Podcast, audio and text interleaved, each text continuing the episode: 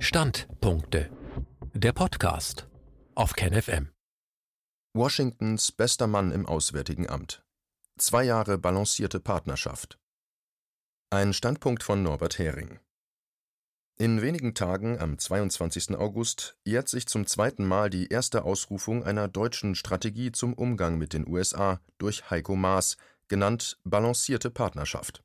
Von roten Linien war darin die Rede, die bis heute andauernden Drohungen und Sanktionen der USA gegen deutsche Personen und Unternehmen laden zu der Frage ein, wie hat der SPD-Politiker und Außenminister diese Strategie mit Leben gefüllt?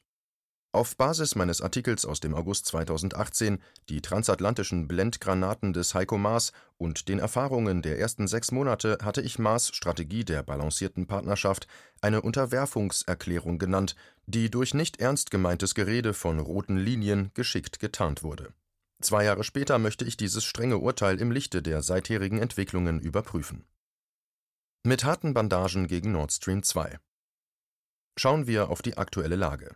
Momentan sorgt die Drohung von drei US-Senatoren, die Ostsee-Hafenstadt Sassnitz finanziell zu zerstören, für Aufruhr. Zuvor waren schon der Bürgermeister und andere Verantwortliche mit völkerrechtswidrigen US-Strafmaßnahmen bedroht worden. Sie sollen genötigt werden, das russische Pipeline-Verlegeschiff an der Fertigstellung der Pipeline Nord Stream 2 zu hindern. Das Schiff war dorthin gebracht worden, weil die internationalen Spezialunternehmen, die bis dahin daran arbeiteten, ihre Arbeiten aufgrund der völkerrechtswidrigen US-Sanktionen einstellten. Vertreter deutscher Unternehmen und von Unternehmensverbänden sowie der Politik forderten fast unisono, sich diesem Übergriff der USA entschieden entgegenzustellen. Das nötigte sogar Außenminister Heiko Maas auf Besuch in Moskau, sich kritisch zu äußern. Gegenüber der Presse sagte er, kein Staat hat das Recht, der EU ihre Energiepolitik zu diktieren, und das wird auch nicht gelingen. Er sagte EU, nicht Deutschland. Dazu passend erklärte er, die Bundesregierung werde ihre Ratspräsidentschaft bis Ende des Jahres nutzen, um das Thema europäischer Souveränität zu forcieren. Er sagte wieder europäischer, nicht deutscher. Ob er die deutsche Souveränität als hoffnungslosen Fall betrachtet? Selber traut man sich nicht, sich zu wehren, will das aber, weil es so peinlich ist, der Öffentlichkeit verbergen.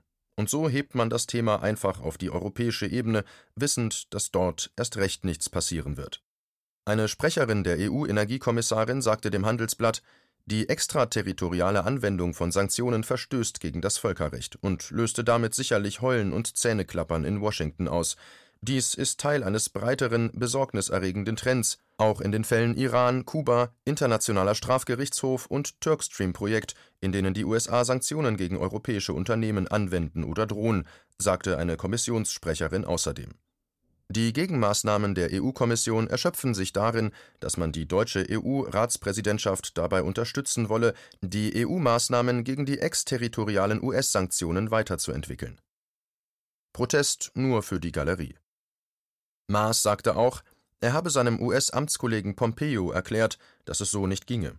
Nachprüfbar ist es nicht, ob und wie er ihm das gesagt hat, in der diplomatischen Praxis gibt es ein Prozedere dafür, sich unmissverständlich bei der Regierung eines anderen Landes über dessen als feindselig oder schädigend empfundenes Verhalten zu beschweren.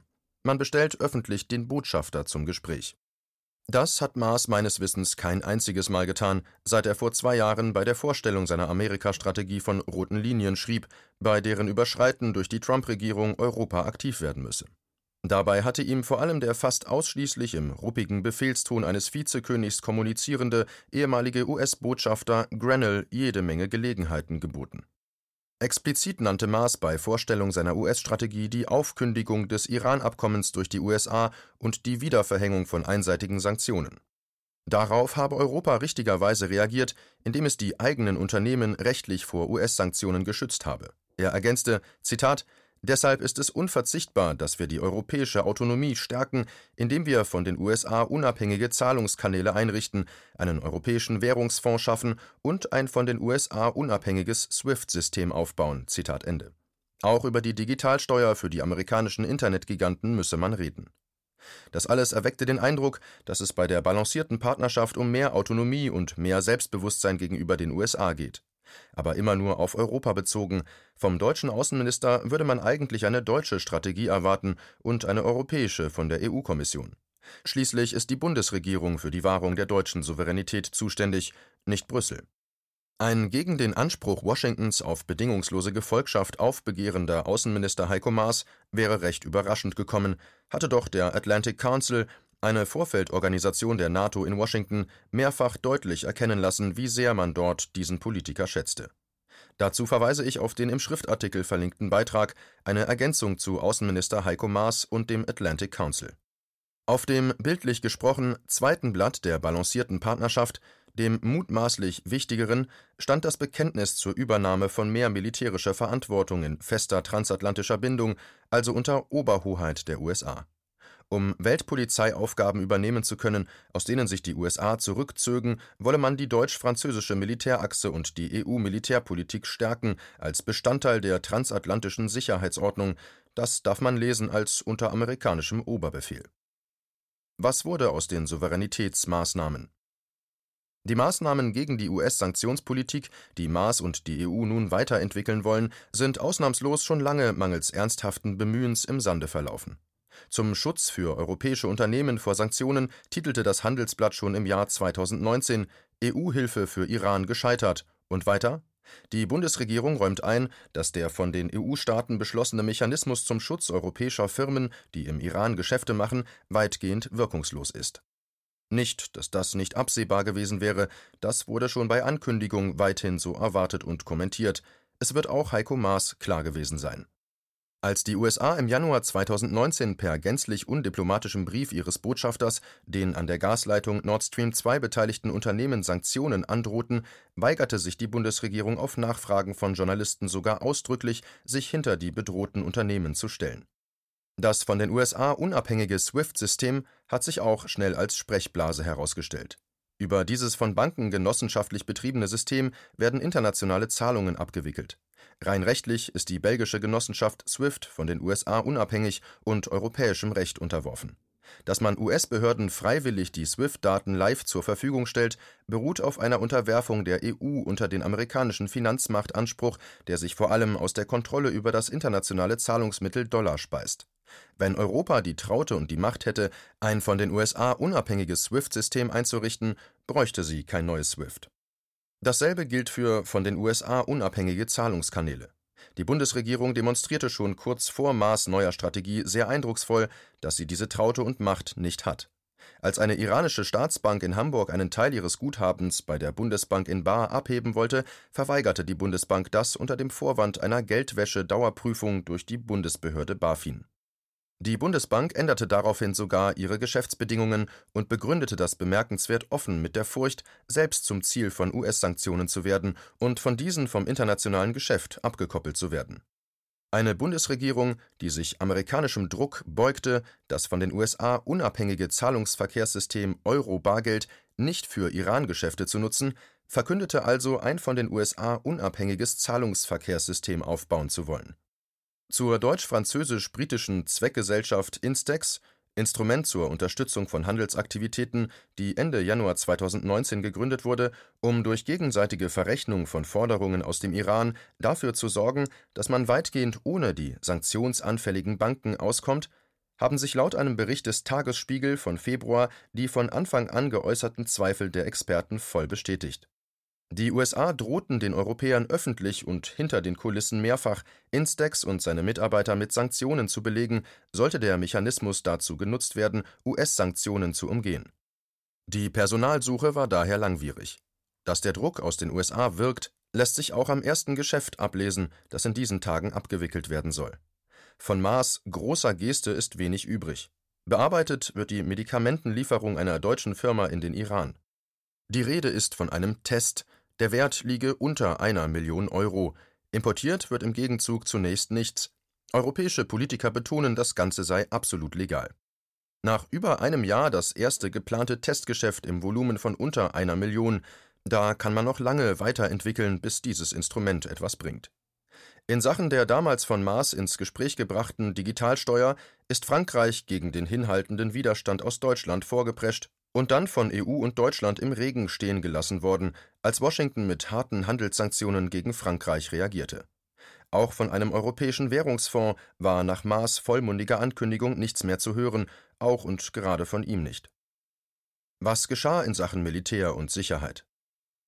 Ganz anders als bei den wohlklingenden, aber substanzlosen Ankündigungen in Sachen Sicherung der europäischen, nicht der deutschen Souveränität, geschah bei den zurückhaltend formulierten Ankündigungen in Sachen militärische Zusammenarbeit sehr schnell sehr viel. Als die US-Regierung den für die europäische Sicherheit wichtigen INF-Vertrag zum Verbot von landgestützten Mittelstreckenraketen aufkündigte, stellte sich die Bundesregierung umgehend hinter Trump. Auch beim Putschversuch in Venezuela stellte sich Maas bedingungslos hinter die USA und den von ihnen unterstützten, selbsternannten Regierungschef Guaidó. Auch sonst konnte sich die US-Regierung nicht über mangelnde Rückendeckung aus Deutschland für ihre geopolitischen Aktivitäten beklagen, vielleicht mit der Ausnahme Huawei, wo die Abhängigkeit von dem chinesischen Anbieter zu groß war, um dem Wunsch der Amerikaner nach dessen Verbannung aus dem deutschen 5G-Netz zu folgen in Sachen der lautstark von der Trump-Regierung geforderten höheren deutschen Militärausgaben war bereits am 5. Februar 2019 auf Spiegel Online zu lesen: Nach Trump-Kritik: Deutschland verspricht NATO höhere Rüstungsausgaben. Der deutsche Wehretat soll bis 2024 auf 1,5 Prozent des Bruttoinlandsprodukts steigen. Das hat die deutsche Regierung nach Spiegel-Informationen der NATO zugesagt Demnach übergab der deutsche Botschafter dem NATO-Generalsekretär Jens Stoltenberg ein Dokument namens Strategic Level Report, in dem sich die deutsche Regierung verbindlich dazu bekennt, die Wehrausgaben bis 2024 auf 1,5 Prozent des Bruttoinlandsprodukts zu erhöhen und diesen Anstieg noch 2024 fortzusetzen. Nach einer Schätzung des Instituts der deutschen Wirtschaft von Mai dürften die deutschen Militärausgaben 2020 auf 1,58 Prozent des Bruttoinlandsprodukts steigen in rekordverdächtiger Zeit von sechs Monaten wurde ein EU-Verteidigungsfonds konzipiert. Er soll zunächst mit 13 Milliarden Euro ausgestattet und ab 2021 einsatzfähig sein. Die von Maas versprochene Stärkung der deutsch-französischen Militärachse wurde mit dem Aachener Vertrag zwischen Deutschland und Frankreich von Januar 2019 vorangetrieben. Darin versprechen Deutschland und Frankreich der NATO unter anderem, ihre militärpolitischen Ziele und Strategien einander anzugleichen, mit dem Ziel der Stärkung der NATO. Es wurden mehr gemeinsame Militäraktionen und eine stärkere Zusammenarbeit der Waffenindustrien der beiden Länder vereinbart. In einer geheimen Zusatzvereinbarung wurden Presseberichten zufolge gemeinsame, lockerere Standards für Rüstungsexporte vereinbart. Wenige Monate später wurde beschlossen, bei deutsch-französischen Rüstungsprojekten die oft strengeren deutschen Exportregeln nicht mehr anzuwenden. Fazit mein Fazit, das ich nach der ersten Überprüfung der balancierten Partnerschaft nach einem halben Jahr gezogen hatte, kann unverändert stehen bleiben.